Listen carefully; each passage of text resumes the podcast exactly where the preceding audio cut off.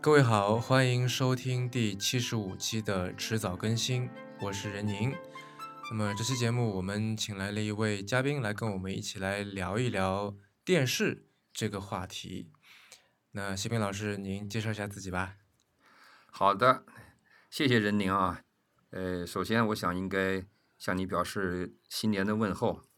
你今天是、新年好，新年好。哎，新年好！二零一八年一月二日，这个假期还没有过完，咱们就开始呃聊天儿，我觉得非常好。嗯另外呢，我想借这个机会向呃现在或者是将来所有有机会或者有兴趣听这个节目的、听聊天儿的朋友们，也是做一个问候。不管你什么时候听到的，反正都算是我的新年问候吧。嗯哎，我的名字呢叫西冰，东西南北的西，冰雪的冰。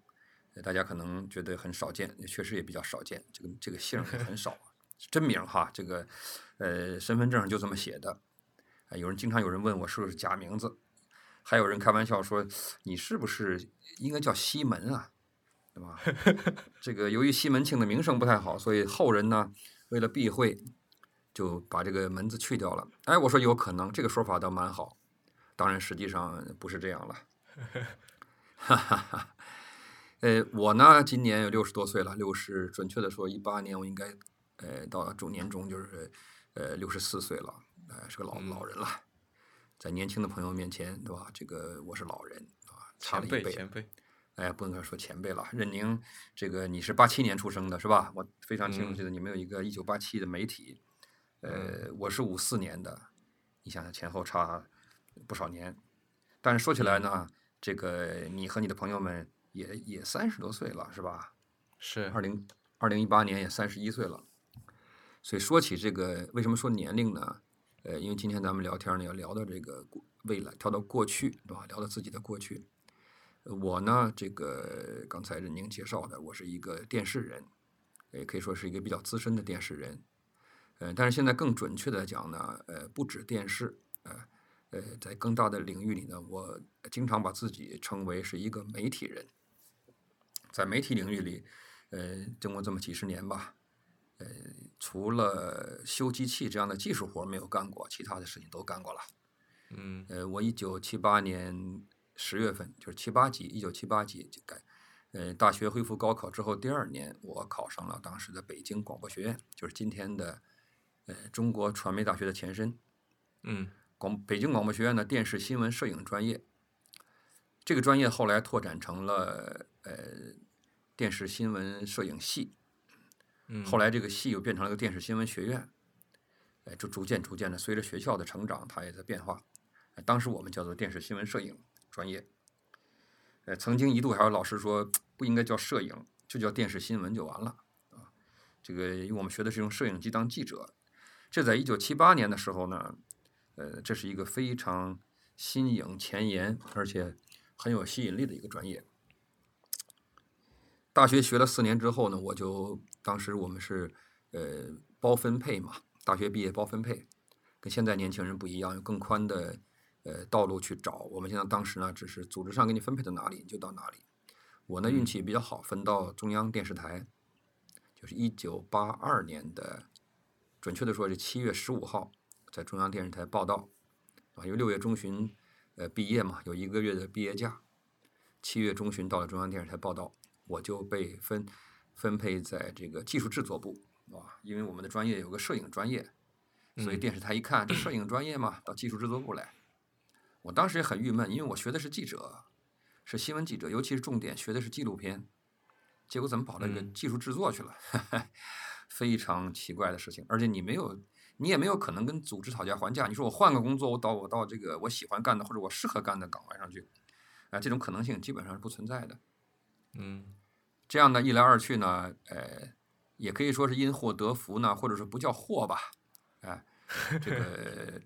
在中央电视台工作了二十年的时间里，结果让我呃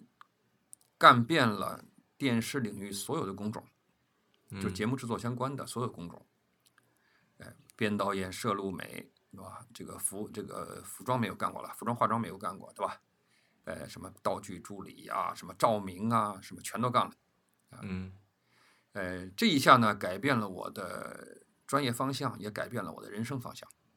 嗯呃，尤其是在这个一九八四年开始啊，我是八二年开始拍电视剧的，呃，后来出去学习了一年，到了八一九八四年呢，我就开始正式的转入了这个电视剧。当时中央电视台成立了等会儿等会儿，呃，按照这个时间线来说哈，我我想嗯想问一下，您刚刚入电视媒体，刚入央视的时候，这个行业在国内是一个是个什么样的情况？那时候说起这个哦，中央电视台是特别牛的一个一个组织，对吧？当时中央电视台刚刚改名字叫中央电视台没有几年，以前叫北京电视台。呃，嗯改为中央电视台以后呢，呃，我分到电视台的时候，要出去工作的话可了不得。这个你要扛个摄像机在在外面走，那你就是，那你就可以怎么讲，就是天神下凡了。按照现在年轻人讲，就是你开这个玛莎拉蒂敞篷，或者开这个敞篷超跑，嗯在马路上拉风，就这种感觉，就这种感觉。呃，更不要说这个了，就在八十年代的中期甚至后期，你就脖子上挂一台单反照相机，走在马路上，就会成为大家注目的焦点。嗯，那个时代就是这样，不像今天哈，人人都是摄影师。那在那个时候，电视央视放点啥呢？我我都不知呃，道。央视我记得那个时候是一个频道，只有一个频道，嗯就是后来咱们知道的 CCTV 一，嗯以前没有 CCTV 一，以前就是中央电视台。嗯好像连“中国”两个字都没有，就叫中央电视台。呃，每天也是有新闻，哎，这个各地新闻联播是早有了，新闻有电视，呃，有电影，有科教片，有生活服务节目，有体育节目，呃，还有各种各样的舞台艺术的录像、直播。是样板戏吗？呃，样板戏那个时候已经没有了，因为呃，文化革命一九七六年结束的嘛，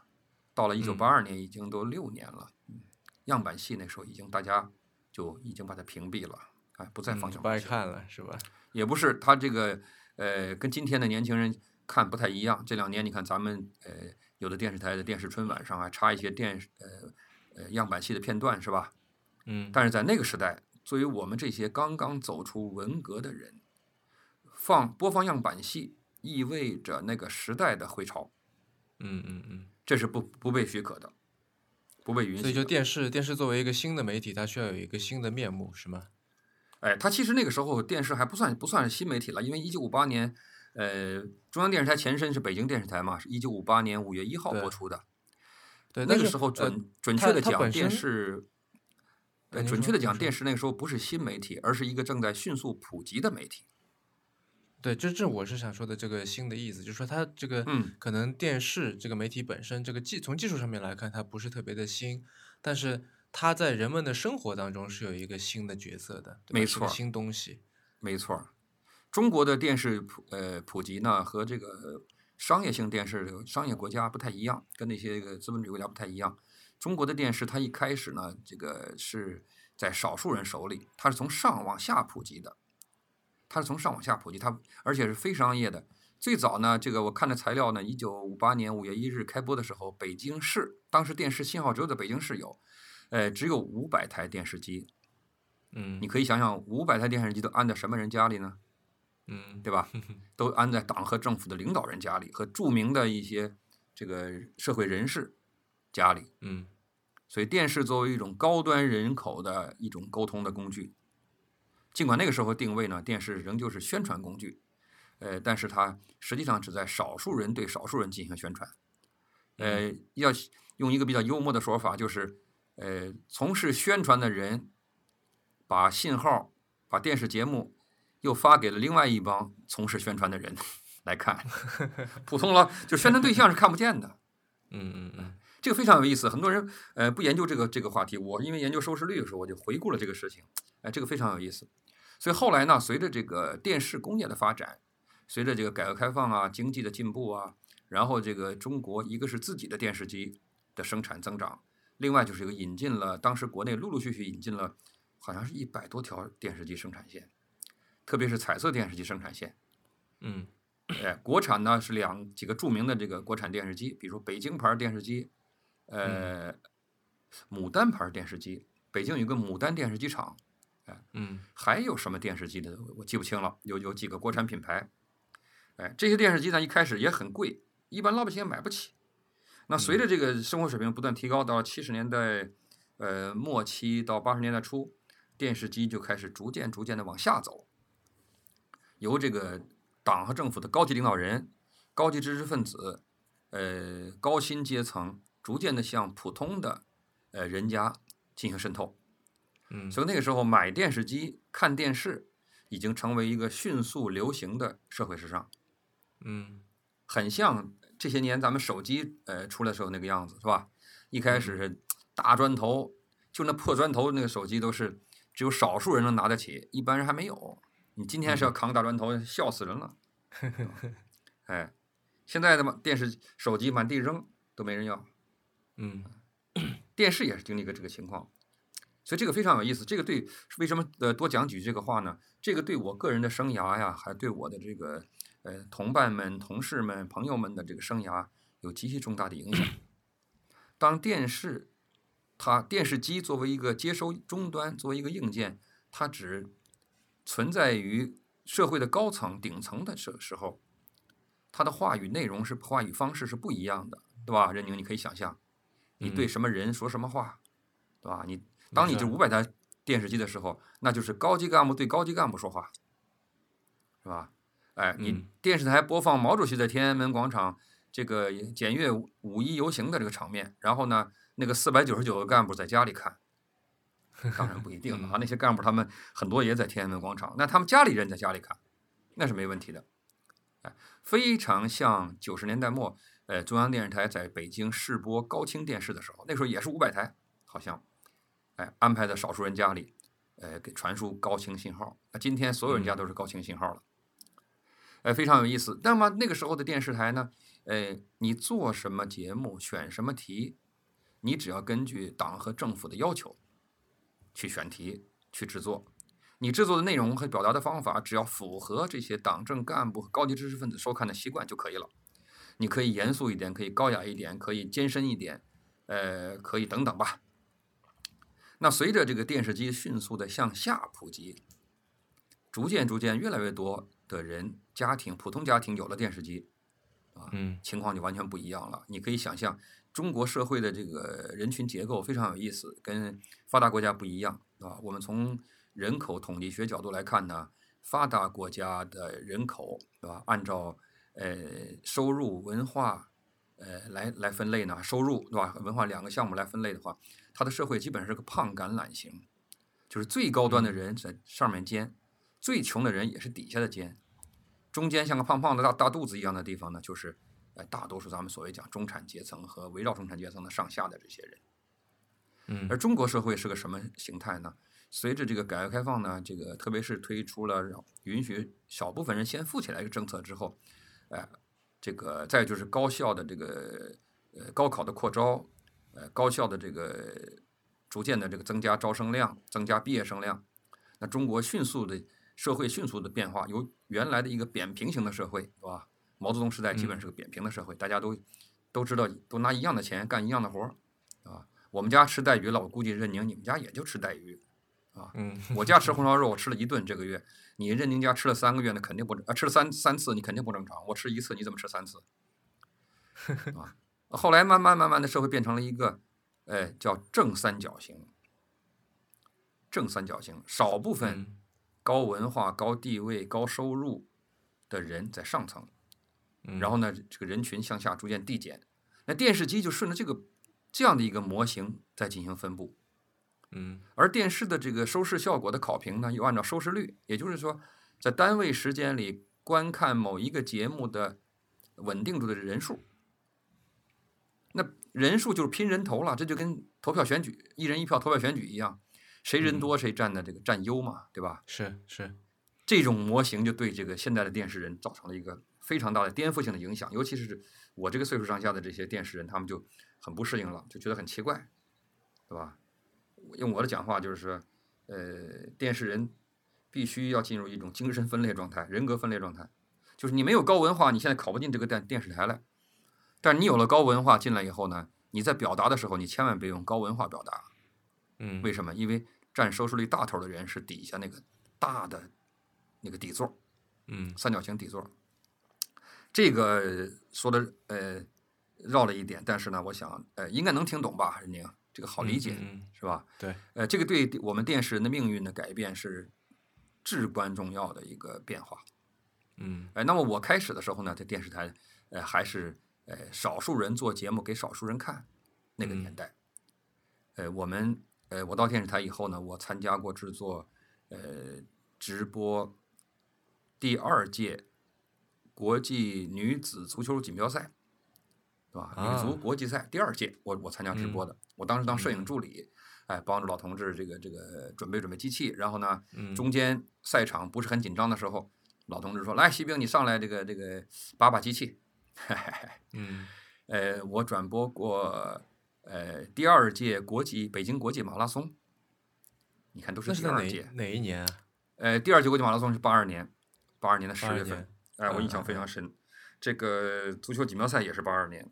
嗯然后呢，我还呃参加过录制舞台的节目，比如舞台话剧，嗯呃，北京人艺的一台节目叫做《吉庆有余》一台话剧，啊，现在那里面的知道吧？那里面的主演很嗯多老师都非常好的朋友，这些年陆续都走了，很可惜啊、陆续都走了。嗯嗯呃，嗯我认识的里面走了很多。呃，另外呢，我还录过这个当时参加全国舞蹈调研哎得奖的剧目，嗯，比如这嗯个辽宁好像是辽宁省歌舞团的叫《圣经剑鼓》，是个满族的节目。圣嗯经就是当时的这个沈阳吧，对吧？嗯嗯茂盛的盛，北京的京，嗯建建设的建，击鼓的鼓，实嗯际上就地上摆了一圈鼓，然后呢，姑娘们穿着那个高底儿鞋在上面走来走去的，嘣嘣嘣，敲着鼓响。啊，哎 哎，呃，还排过这个这个一些专访，比如说拍摄，正好八二年夏天，呃，采访了一些画家，啊，嗯这个是李墨染吧，那个画家。哎，我采访的画家现在就这基本都都全都去世了，哎，全都不在了，哎，等等吧，呃，做了很多节目，呃，收获最大的呢就是拍参加拍电视剧《激情有余》。那个时候，因为我是学新闻和纪录片的，对于这个拍电视剧呢是一个比较陌生的领域。虽然都是做摄影，但是呢，此摄影非彼摄影。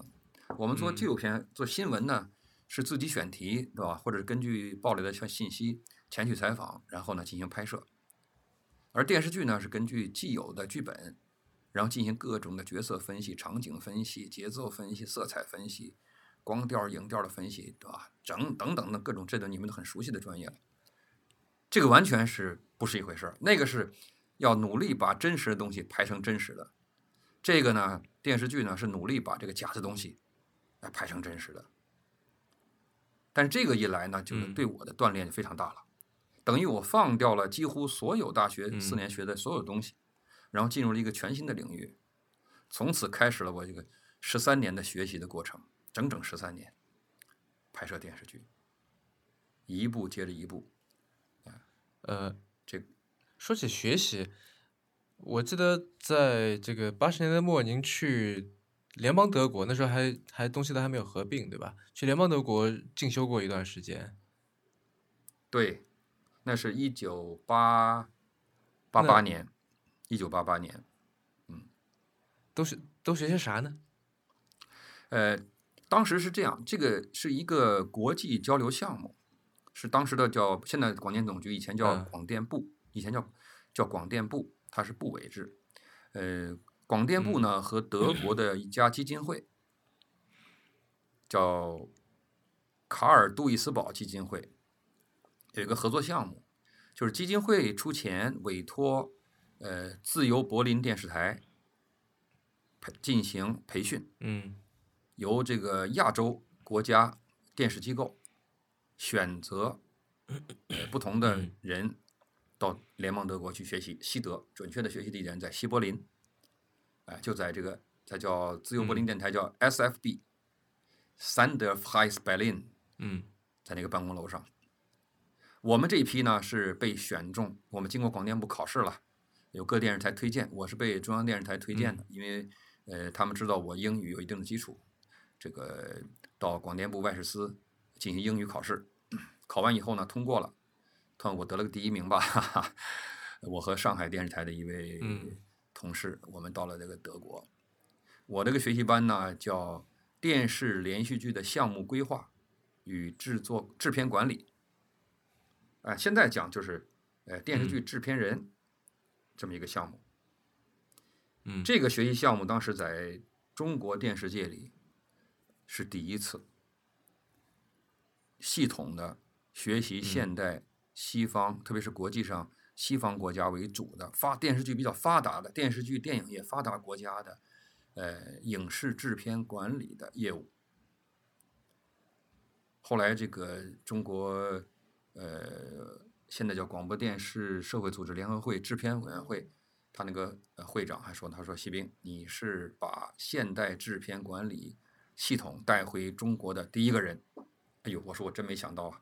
这个冷不丁还弄了一个第一。是有种参与历史的感觉，是吧？啊，参与历史，创造历史。因为回来以后呢，我在呃广播学院，后来叫中国传媒大学，呃，开始是干训部，后来是管理系，嗯后来是管理学院。我讲这个制片管理讲了十八年，整整讲了十八年，给他们讲嗯，嗯应该如何看待影视制作这样一件事。这个今天说起来是一个不是问题的问题，在当年呢可是问题了。因为什么呢？因为当年在嗯中国的影视界所流行的主流看法，拍电影电视不是做产品，它是做作品，它是艺术，不是商业。嗯既然是艺术，既然是作品，那就应该由艺术家、由作家、由创作者、由导演尽情发挥。有多少钱你就折腾多大，嗯没钱了要钱再折腾，反正都是这个嗯财政这个事业拨款、电视台拨款。啊，领导说没钱了，没钱就回来，有钱接着拍。这个任意性很大。你知道，这八十年代中中期以前吧，这个可以说到后期以前，包括中央电视台，包括全国电视台播出节目是没有规定时间的，节目没有规范的，因为那个时候也没有没有计算机，没有计算机管理，没有计算机管理。这个我跟你后面讲，太有好玩了。那个时候拍你要拍纪录片，你拍五集那很长了，五集六集纪录片，一集第一集是吧？哎，我想多说两句，十八分钟。第二集我看，嗨，无话则短，作家作品嘛。第二集八分钟，第三集十二分钟，第四集十五分钟，随便，只要这片子审查通过了，总编辑说可以，OK 播了。大家可以看那个，呃，中央电视台一九八六八八年吧，八七版、八八版那个《红楼梦》，第一版《红楼梦》是八七版吧？八七版的《红楼梦》，它它就是每集长度不一样的，每集长度不一样，最短的一集才二十八分钟。啊哎，当年这个后来我们把这个节目向这个海外销售的，因为我我从事了几年这个电视节目国际销售的管理，后来哈九十年代末期了，呃，向海外销售的时候，那外国的广广播公司很困惑，说你这个东西我们怎么播呀？他妈长的长，短的短，长的四十多分钟，短的才二十多分钟，哎呀，拜托拜托，你们重新编一编。后来八十年代末，我们中央电视台有个当时有个常务副台长，叫这个这个陈汉元，陈汉元先生，这个先生很重要，他是个纪录片的嗯这个、中国这个电视纪录片的这个前辈的前辈了，呃，也是我的导师老师啊。他就 提出来不行，我们要规范，因为他他他是管这个呃中央电视台管国际交流的吧，经常出国参观学习，就发现国嗯外这个电嗯视全是有规范的。怎么规范呢？就是从整嗯点开始，对吧？哎，到点就换，基本上正负零秒，一秒都不差。哎，他说这个比较好，因为嗯后来呀、也引入这个广告了，你知道吧？电视在八十年代末引入广告了，八十年代初就有了。可是广告嗯投放的话，广告商就要求你几点播放啊？你今天今天是八点半播放，明天八点四十播放，你说这观众什么时候能准时看到你这广告啊？这也有问题，而且这个观众也不嗯方便。于是就提出来，就是要这个整齐划一。哎呀，任宁，你不知道，那个中央电视台刚刚开始实行这个整点切换的时候，多少制作人鬼哭狼嚎啊！这片子播了一大半，砰没了哈哈，下一个了。有的刚播完，字幕没有了，就 计算机给切了。而且很多制作人不习惯，说：“哎呀，干嘛那么准确？我差个二三十秒不行吗？”真不行，二三十秒就给你切掉。所以后来提出来正负零，嗯，或者就正负几秒，这很很很紧很紧的。现在都很精确了，现在都很精，大家都习惯了，对吧？嗯，到了九十呃两千年的时候，那时候我们从国外引进了，我我不在央视了，那时候我们从国外引进了就是，哎，一小时的标准版，十二分钟一段，中间三分钟广告和宣传片，很规范啊。嗯，慢慢慢慢的，导演们都习惯了，啊，他们不太理解。我给他们讲，我说你把四段看成一部片子四段，每段十二分钟左右，看成一个起承转合，按照八股文的办法做，然后每个十二分钟，你再给我按三分钟一段，一个小起承转合，哎，后面留着悬念。哎，大家用这种工具的方法去做节目以后呢，发现，哎，反而好做了。扯远了啊，扯远了。呃，您从德国回来以后，然后就做了一个到现在还影响非常深远的一个电视剧，叫《北京人在纽约》，您是当制片主任是吧？就是我稍微呃补充一点背景材料，就是这是中国第一部全部拍摄都在海外完成的电视剧。那它的内容，如果有人没看过，我想我们的听众年轻听众应该很多人都没有看过吧？我看过大部分。那么，单从标题也可以看出来了，它从内容上面。就是就是讲这个中西化、中西文化的差异的。那但是我比较感兴趣的是这个从制作上面，因为就像姜文啊什么这些人，他们当初也没有很多出国的机会，对吧？您虽然去过德国，但是这个美国可能也是第一次去。然后到了那以后，是怎么看待这件就是在海外拍摄这件事情本身，以及美国人是怎么看对你们这群中国人在那儿拍电视剧的呢？呃，这是一个非常有意思的话题。现在。这样一部呃几十年前的作品，很多年轻朋友呃可能也听说过，但是呢，多数都没有看过了。啊，这部电视剧当时在呃国内播放的时候，据说哈，有的地方最高收视率达到百达到百分之八十，四十到六十的收视率那都是很普通的。嗯，我当时呢参加这部电视剧的拍摄呢，也是呃比较偶然，因为他们呢是由这个北京电视艺术中心当时的主任叫郑晓龙。就现在的著名导演郑晓龙，大家都知道《甄嬛传》的导演啊，嗯，呃，也是我的好朋友。现在他呢，这个发起这个项目，他们用了大概一年多的时间进行准备，呃，然后呢，这个获得了有关方面有关领导的支持，呃，这个得到了贷款的机会。所以刚才任宁你介绍这个片子，就是说它是我们中国首部全部在国外拍摄的电视剧，啊。呃，其实它真正的呃真正的呃第一次是还不是这个，现在很多这个在炒作的时候是这样讲，真正的中国在全程在海外拍摄的电视剧，是我参与的，是中央电视台的一部上下集的电视剧，叫《纽带》，是中国和巴基斯坦嗯两家国家电视台，就是中国中央电视台和巴基斯坦国家国家电视台一个国际合作项目，表现的是。一个中国的曲棍球教练在巴基斯坦，呃呃呃学习曲棍球的故事。这个男主角是咱们中国的演员，叫严世奎，啊，这些年呃偶尔出来演一些首长，大家可能也看到，是吧？严世奎，呃，同时呢，又有一个这个巴基斯坦的女孩呢，要学习中医。当然，她部分内容在她这个她这部分是在中国拍摄的，我们那部分是全部在这个巴基斯坦拍摄的。这是一九八六年年初的事儿，嗯，八六年，呃，我参与了全过程。当时我作为摄像，呃，我被派去呃参加拍摄。《北京人在纽约》呢，这部片子呢，它真正的第一个是什么呢？是第一个全部依靠商业贷款完成的电视剧。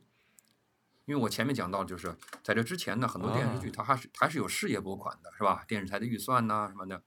那郑晓龙他，郑晓龙是个非常非常有创意、有眼光和有执行能力的人。他们就把这个北京电视艺术中心的全部家当进行了抵押，由中国银行给他折算了三百万美元。你想想，呃，北京电视艺术中心全部的设备器材啊，三百万美元，嗯，作为抵押物，抵押给中国银行。中国银行呢，就放了一个一百五十万美元的贷款。嗯，这个贷款呢是在现金是在美国提取，这个是真正的中国呃电视剧的一个开创性的一个事件，彻底的全部的嗯商业的方法来进行操作。当时的风险非常大，按郑晓龙讲话，就是等于把这个北京电视中心的百十来号人这个家当全部抵押在这部作品嗯上。那怎么怎么来这个获取这个抵押的可能性呢？因为你光有这个东西抵押还不行，它要有播出的这个保证。所以当时呢，嗯北京电视中心呢就和中央电视台达成了一个协议，在中央电视台进行播放，并且作为交换，中央电视台给他三分钟广告，就是每集前面三分钟广告。这个三分钟广告呢，是从电视剧的时间里出，也就是说，它不从中央电视台的广告时间里出。这个大家可能都不太知道啊，我正好一点内幕。这个，所以那时候播放的时候，最长的一次播了好十几分钟广告，这观众说怎么这么长的广告啊？啊，那都是中央电视台自己的广告带得很满，然后然后北京电视中心从里面再挖广告出来，所以北京人在纽约的片子长度也不够四十八分钟、五十分钟，这个有三分钟广告也不够。这最后排完快编完的时候，又找中央电视台谈，又要了两分钟广告，要了等于要了前后要了大概五分钟广告吧，嗯五分钟多。哎，当时有还有一些其他的这个版权抵押条款，这就不便细说了，因为这是商业合作内容啊。呃，不管怎么样，中央它是逻辑是这样的，就中央电视台有了播出的协议，有了广告时间的协议，那么北京电视艺术中心就有可能对这个广告时间进行销售，它就能够嗯有收入，潜在的收入，就有可能偿还这笔贷款。偿还了贷款，你这三百万美元的设备就不会被中国银行拉走。这个逻辑说清楚了吧？啊是，对其实最关键的这个项目是这个问题，因此，呃，这个摄制组出发前啊，呃，到出发到拍摄期和后期，紧绷在全体工作人员脑子里的这根弦儿，就是这个一百五十万美元的贷款，嗯这个是非常重要的。此前我也没有这个经历，我在中央电视台的时候都是这个电视台拨款。那我呢是在这个双方签署正式合作协议的阶段，我进入的。因为当时台领导呢，这个嗯这位中心领导认为呢，我呃本身参加过国际培训，呃，懂得国际上制作的一些规则，呃，英语呢够用吧？哈哈，哎，客气点儿吧，够用是吧？嗯呃，能够出去工作呃没有什么障碍，能特别是能够在专业领域里进行工作，啊，这点是不夸张。当时，呃，从我八八年出去学习到回来九八年，甚至到快到两千年的时候，在这长达十几年的时间里，可以说在国内能够全面掌握呃英语的影视制作的相关术语的人，呃，我就我毫不客气的讲，我应该可以排在第一。因为我当时翻了，回来以后嗯翻译了一本书嘛，叫《独立制片》，哎，把这个基本上把这个专业术语给吃透了。嗯嗯嗯所以领导知道这个情况，就派我去了。呃，去了以后呢，我们是我是春天夏天去进去的，呃，我们到了九二年的十二月份才出发到美国。哎，前站再提前一个月，我们是十二月，你想啊，十一月、十二应该是十二月，十二月初，我们去的美国。嗯在国内准备了，我参加准备了大半年的时间。到美国以后呢，我们呃，首先说美国人怎么看我们？其实美国人没有怎么看我们，我们很多国内的人都把自己很当个事儿，美国人看我们，我们是第一个来的，我们是哇，我们是这个纽约，我们来了，就跟 王那个姜文的台词似的。实际嗯上，纽约哪儿的人都来。这个怎么怎么得出这个结论呢？是我们 拍摄这个姜文和严小平，是吧？在这个飞机场，呃，接人的这个呃被人家接那个镜头的时候，我们在这个肯尼迪机场啊，国际机场的这个嗯呃 arrival 那个地方，就到达的口，在那拍摄了一夜。这一夜晚收获太大了。你不在那国际机场那个那个到达厅待着，你就不知道什么叫做那个国际都市。就一会儿来了几百个人，嗯全是犹太人，脸色苍白，穿一身黑衣服，这个呃两鬓角垂下两两条长长的小头发辫子，这个你很熟悉了是吧？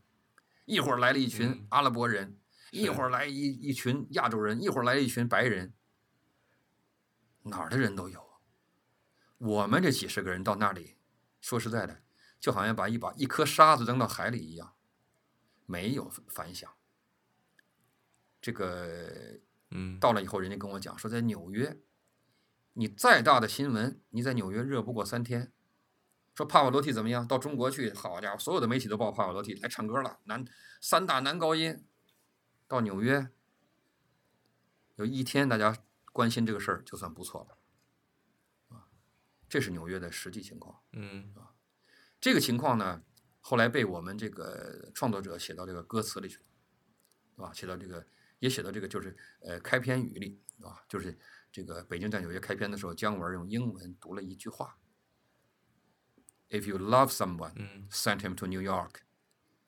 because it's heaven. If you hate someone, send him to New York, because it's hell. 啊，it's hell. 你嗯你要爱一个人，把他送到纽约，这里是天堂；你要恨一个人，把他送到纽约，这里是地狱。纽约就是这么个地方。我们自己怎么看纽约，倒是蛮有意思的事儿。呃，我呢，在这之前呢，这个曾经可以说三次出国，两次正式的，一次非正式的。非正式在中缅边境，我们在拍摄的时候就是，哎，绕到缅甸边境那边去了一下，绕着界碑转一圈又回来了。这个也嗯算出国，但是这不算正式出国，什么也没看到。第二次呢，就是八六嗯年，一九八六年，我受中央电视台的委派，我们摄制组到巴基斯坦，我们在卡拉奇、拉合尔、伊斯兰堡等等吧几个地方，在那转了将近三个月，两个多月时间。嗯呃，也见到了现代的这个生活场景。啊，一开始很多人不以为然，啊，今天还有人看不起，觉得巴基斯坦的话，真是好像没没什么。其实那时候在我们一看，巴基斯坦已经不得了，比咱们中国不知道中产阶层不知道发达多少，对吧？独立的 house，小车的普及，嗯对吧？相当发达。我们那个时候私人汽车都没有，谁要有私人汽车上面划一道，心疼他妈的半个月，心疼一个月都可能。那巴基斯坦马路上开小轿车，车身上全是划满了道儿，没人坑，连补都不带补的。啊 那个到了那那个那个白领的小那个小楼区，那个独立的 house 区，那那一座座小洋楼，我们看的都目瞪口呆。啊，我们不如人家。但是到了美国，感觉还是不一样，尤其到了这个纽约，啊，我们从这嗯个带那个不是从那肯尼迪机场一下来，呃，就见到了很多有意思的事情，比如见到一个警察现场抓住一个黑人，那个动作干脆利索，那给我一个非常深刻的印象，对我以后拍警察都有影响，因为我亲眼看到了美国警察是怎么制嗯。服这个嫌疑人的，怎么搜身的，根本不像咱们的警察，还被人家给给反过来把警察给扭到地上去了，啊，那个动作非常利索，三下五除二，而且这个很到位，设计的很到位。接着就是到了高速公路上，好像是二九五公路吧，一眼望不到头的那个车水马龙，那个红的那个尾灯啊，到天边，这在国内没有见过。嗯我在德国学习的时候呢，晚上好像没有专门呃跑出那个开出去过，啊，德国的那生活也很好啊，我在德国转了转了这个这个两个多月嘛，将近三个月的时间，也跑了不少地方。但是到了美国，感觉那个他那个宏大的气势，乌泱乌泱的那个那个那个他开阔的那个视野，那个是德国是不能比的，啊，美国就是美国。用这个当时另外一个制片主任，就北京电视艺术中心的很重要的、很也是今天很著名的制片主任刘沙的话，他说：“美国就是一句话，什么都大。”这个说对了，什么都大，啊，就是一个大。他说别的没有什么特点，就是大，嗯嗯房子大，楼大，对吧？这个柱子都粗，这个是我们的印象。然后就到曼哈顿，曼哈顿给我的印象是震撼性的，尤其第一次到纽约的人。当我们嗯这个开车在高速公路上转过一个小坡山坡的时候，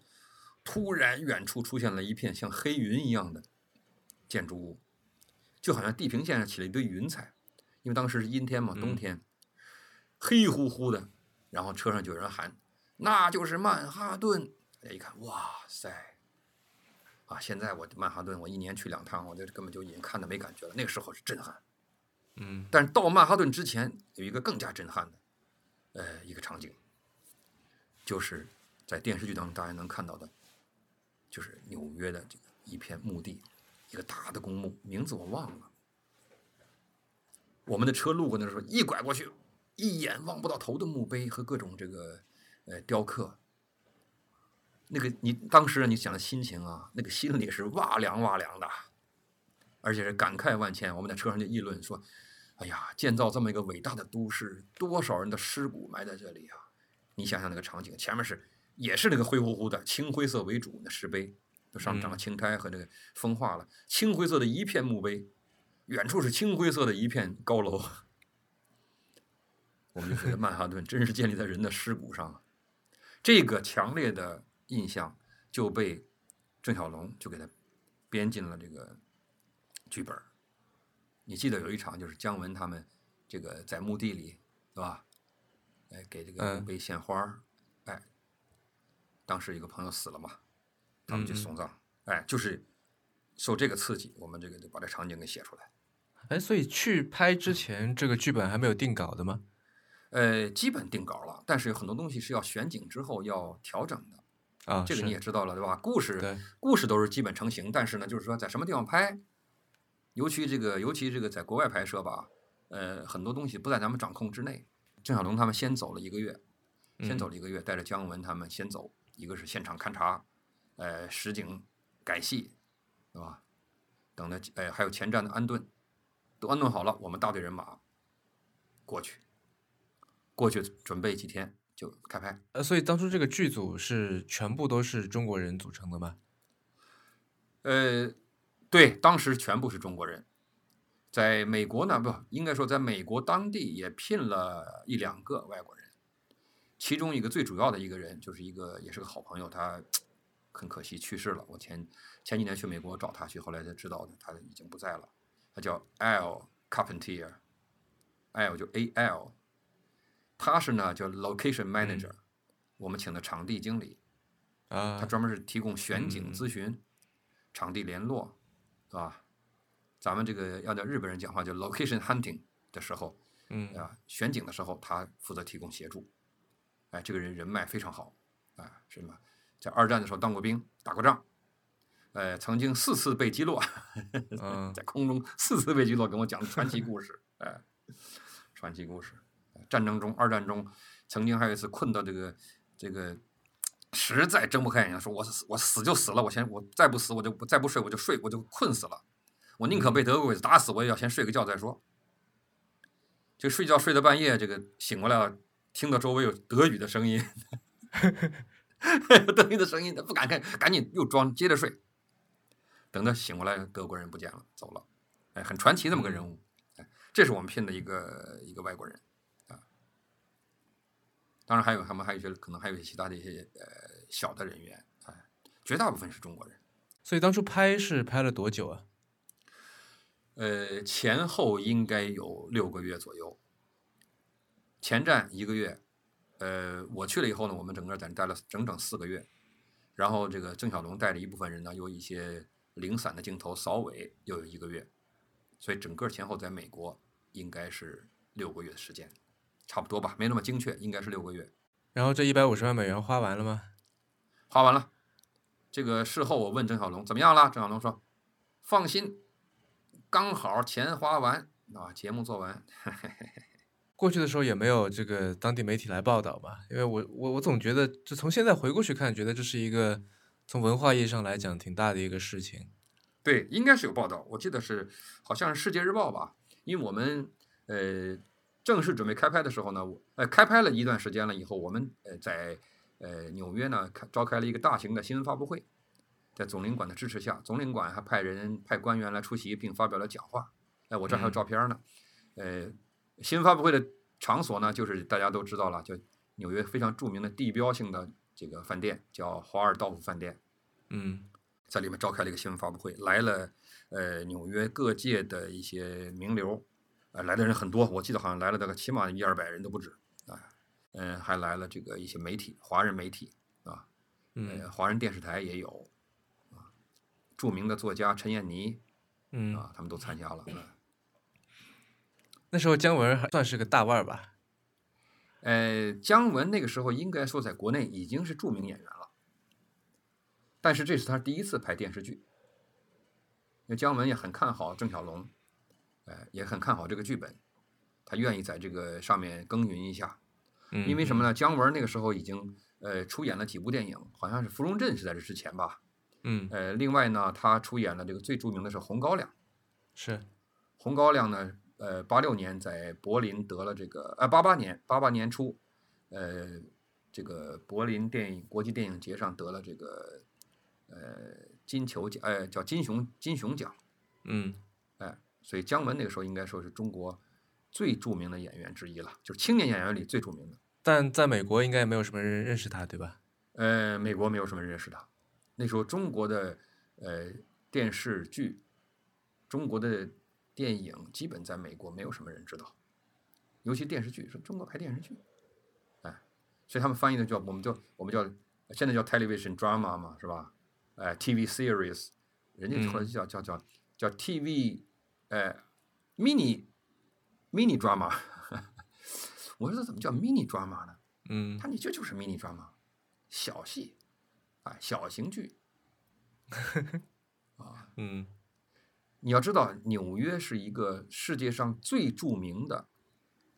国际性的影视拍摄城市，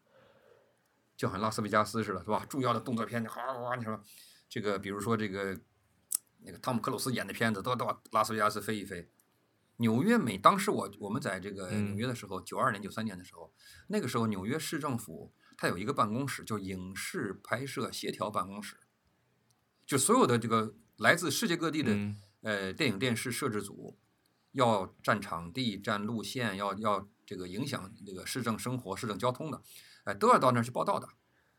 要向市政府提交计划，这个我没赶嗯上，这个是郑晓龙他们前站就做好了。我们前期，呃，有一个嗯制制呃制片，哎，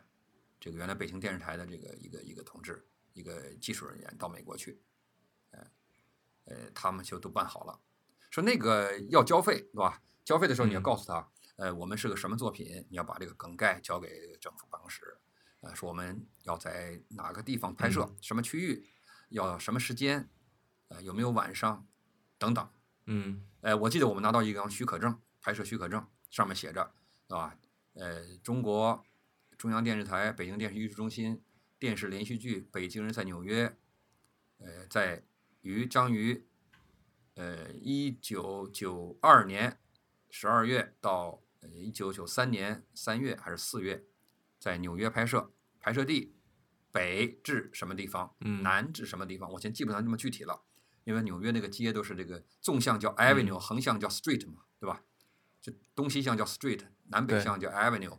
哎，他就说，他就按照这个 avenue 和 street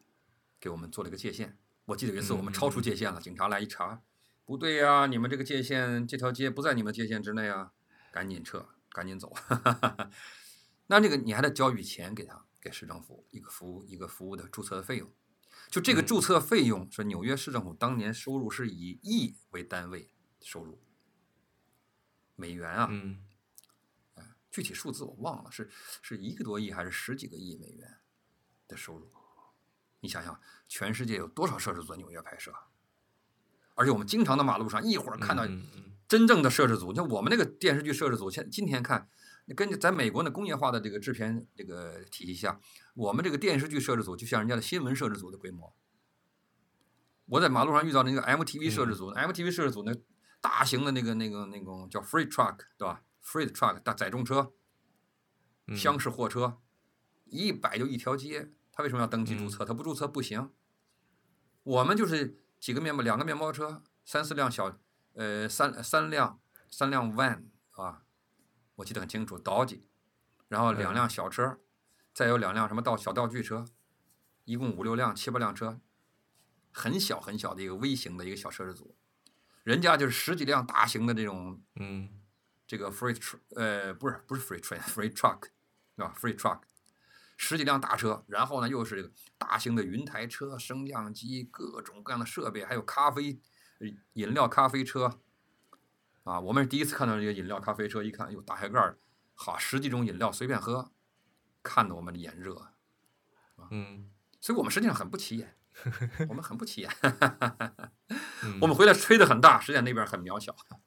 对，那拍完《北京在纽约》以后，后来您又就做了一个跟 NHK 合作的《大地之子》，然后您是担任中中方的这个制片人的。那跟美国人合作，就在美国拍过片以后，然后去日本拍片又是什么样的感受？呃，是这样，我的国际培训的经验经历，呃，北京人在纽约的这个经验，使得这个电视台决定呢，让我这个向这个呃国际合作方面多发展一点。所以一九九九四九几年，我想想，九四年、九三年呢，就把我调到了这个中国电视剧制作中心的国际合作部当主任。零三嗯九三年，哎，我去了以后啊，九九三年、九四年、九三年，呃，应该是年底去的。去了以后呢，我就接手了一个项目，一个大型项目，叫《大地之子》。这个是日本 NHK，就是日本放送。大家有人有的朋友可能不知道，说日本嗯国家电视台、这个是不对的，日本没有国家电视台。二战之后，日本制定了和平宪法，其中就规定，国家政府不能有主导媒体，这媒体必须要跟政府分离。嗯他接受二战的时候，这个呃这个媒体跟着这个法西斯啊，日本法西斯军国主义鼓噪的这个教训，所以日本它是个放送协会，就全国的这个广播机构，嗯相当于一个社会组织。他为了纪念这个社会，他这个组织成立好像是七十周年，同时纪念呢，呃，日中邦交，站在日本方面说，应该叫日中邦交恢复正常是二十年，同时呢，又纪念这个第二次世界大战结束，应该是五十年，对吧？对，七十年、五十年、二十年，正好三个整数年。他们要拍摄这样一部电视剧，是有史以来 NHK 投资规模最大的一部电视剧。我呢，作为中方的这个负责人之一，就参与了这部片子的早期的推动。对我进去的时候呢，因为我们我之前我的前任啊，呃，李清水先生，他呢是担任这个项目的制片人，我是就做了制片主任，因为我后进去的嘛。哎，他是制片人。呃，这个项目开始不久呢，呃，电视剧中心中国电视剧中心就任命我跟他同时担任制片人，我们两个是中方制片人，他负责呃日方的协调，我负责整个的设置，带这个摄制组带带着两个队伍在国内拍摄，负责中国方面拍摄，在日本方面的拍摄呢嗯由日本的制片人负责，我们是这样分工的。这部片子呢，啊，所以这个是在《大地之子》，您您的您的那个部分是在中国拍摄的，对吧？全部在中国拍摄，在日本拍摄我参加，我是作为观摩，嗯现场观摩，呃，由日方主导，哎，他们来负责制作制片，我们两家嘛，两个两个单位合作的。这个项目的总投资哈，嗯呃，我后来看到的报告，因为开始我都不知道总投资多少，总的项目投资是将近六亿日元，哎，六千万日元，对不起，哎，六千万日元吧，六亿日元，六亿日元，就是折合人民币，因为当时的人民币对日元是一万日元是一千零五十块人民币，那时候日元很坚挺，哎，我记得是折人民币折了六千多万，长度是多少呢？长度是九十分钟的电视剧，七集。如果按照四十五分钟算，按中国这个长度算，十四集是六千，将近六千五百万人民币。一九九四年，哈哈哈，九三年到九五年之间，嗯那个时候的物价那多便宜，那个时候的货币跟现在不一样啊。六千五百万，也就是每集电视剧的制作经费大概四五百万左右。到现在为止，还没有一部电视剧它的目前超过这个预算，就不要说通货膨胀的部分了，就按绝对值来讲，中国现在电视剧再高成本的也没有高过这部电视剧。这是我带着队伍干的，这很有意思。这部电视剧很有意思，它讲述的是一个日本战争遗孤嗯。为主了，还有还有两三个配角的，一个主要的一个日本战争遗孤，在日本战败之后，由于种种偶然因素，流落在中国，被中国人抚养成人，成为干部，而参与了国家改革开放的建设嗯的故事。期间糅合了战争时间的一些场面，他们家的悲欢离合，以及他在这个工作期间，因为工作的原因和日本合作的原因到日本去，和自己的生父相遇，但是不相认。后来又经过种种曲折，又跟生父又相认了，之后的故事。在故事的结尾，他说出了一段肺腑之言，说：“我是属于这片大地的，我是这片大地的儿子。”就指的中国。他和他的生父乘坐的这个游轮在三峡上迎风而上，望着这个三峡的这个峡口，说出这番话。啊，那个时候三峡还没有大坝，还没有封口嘛，还没还没有合龙，我们趁机赶紧排最后一段借着滔滔不尽的长江水说出这段话来。叫《大地之子》这部作品呢，它创造了 NHK 国际合作史上的之最，就是投资规模最大、拍摄的领域最广、动用的群众演员最多，大概前后动了两万多群众演员，两万多人次，动用了那么多军舰、军舰、火车、飞机都在国内哈，在中国国内，我给他们组织的，呃，军舰、火车、飞机，大场面的群众演员，呃。跑了七个城市，还有大量的野外场景，草原，是吧？哎，等等，还有工厂，是吧？钢铁厂，现代化的这个这个上海宝钢二期工程，那世界最大的工地，哎，传统的钢厂，包头钢铁厂等等。呃，我们呢，在这个制作过程当中呢，日本方面的总总的负责人评价是说，习先生，是吧？跟你合作，我们创造了我们历史上另外的三个之最。我说什么之最？什么第一？他说三个第一。第一次在国际合作当中，第一次按时完成拍摄。他说：“此前我们从来没有按时过，不管跟谁合作，跟美国人、跟英国人、跟法国人，没有按时完成过的，老留个尾巴。他跟你们就按时完成了。第二，在规定的时间里拍摄完了所有的镜头。他说以前从来没有过，这是第一次。哎，日本人说这个话可不是，你也不要小看日本人，因为日本人办事太严谨了。他们说第一次那可了不得，因为日本人从来没有失误过的。”他们太严谨了。他说：“第三个就是我办完上面两件事的时候，我完全恪守了我的预算，一分钱都没有超支。从我这边来讲呢，我花完了最后一块钱，三个第一。嗯然后这部作品在日本在国际上一共拿了二十四个大奖。呃，国际奖包括一九九六年度蒙特卡罗国际电视节金棕榈奖。”哎，是金棕榈还是金什么？蒙特卡洛电视节，反正是金奖。嗯嗯嗯，不是棕榈，棕榈不是，棕榈是棕榈是这个这个戛纳，法国的。哎，它叫金什么奖？反正是金奖。他用了第二集流行，就是流放那集。哎，我们都去，我们都去这个这个呃戛纳，当时参加了庆祝，包括包括参加了戛纳电视节，这个这个又再次做进行了对全世界的媒体进行了推广。国内呢拿到了这个。总导演的这个终身成就奖、紫心勋章，编导演摄录美服化道照明，全部拿了一等奖。最佳男女主角、最佳男女配角，全部是当年的这个大奖。日本文部省大奖、文部大臣奖 等等吧。哎，这个这个，嗯，非常轰动啊，非常轰动。中国的中国驻日本大使馆文化处。给中国广电部来的这个名传电报，呃，就讲他说我们使馆的人是流着眼泪看的这部电视剧。他是每个星期放一部，嗯，七部放七个礼拜，呃，创造 NHK 历史上的最高的收视率，再也没有超过这个电视剧的收视率，以至于后来这个一年之后我去日本出差，呃，我率领中国电视代表团到日本去参加这个日本文部省。啊，邮政省召集的亚洲地区电视台，呃，节目负责人大会的时候，呃，他们向邮政省的这个几十个年轻人介绍说，哎，塞桑就是西兵先生，西先生是《大地之子》的中方制片人，连我都没想到，这个大概二十多个日本的年轻人围成个半圆，给我齐刷刷的来个九十度鞠躬。这部片子在中国有引起什么这个？没有播放。您说。一直没有播放，这个为什么在中国没有播放？说起来也很蹊跷，就是因为中日关系老是有问题，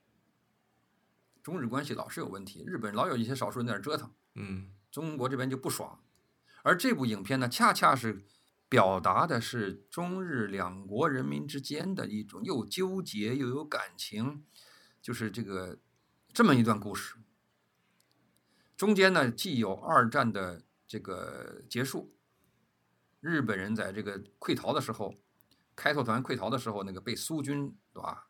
横扫是吧？这个叫现按现在话讲叫什么叫叫叫不叫 PK 叫什么了？那叫说白了就是叫就是屠杀的感觉了，就啊，还有这个他们在涉水渡河被淹死的等等，对吧？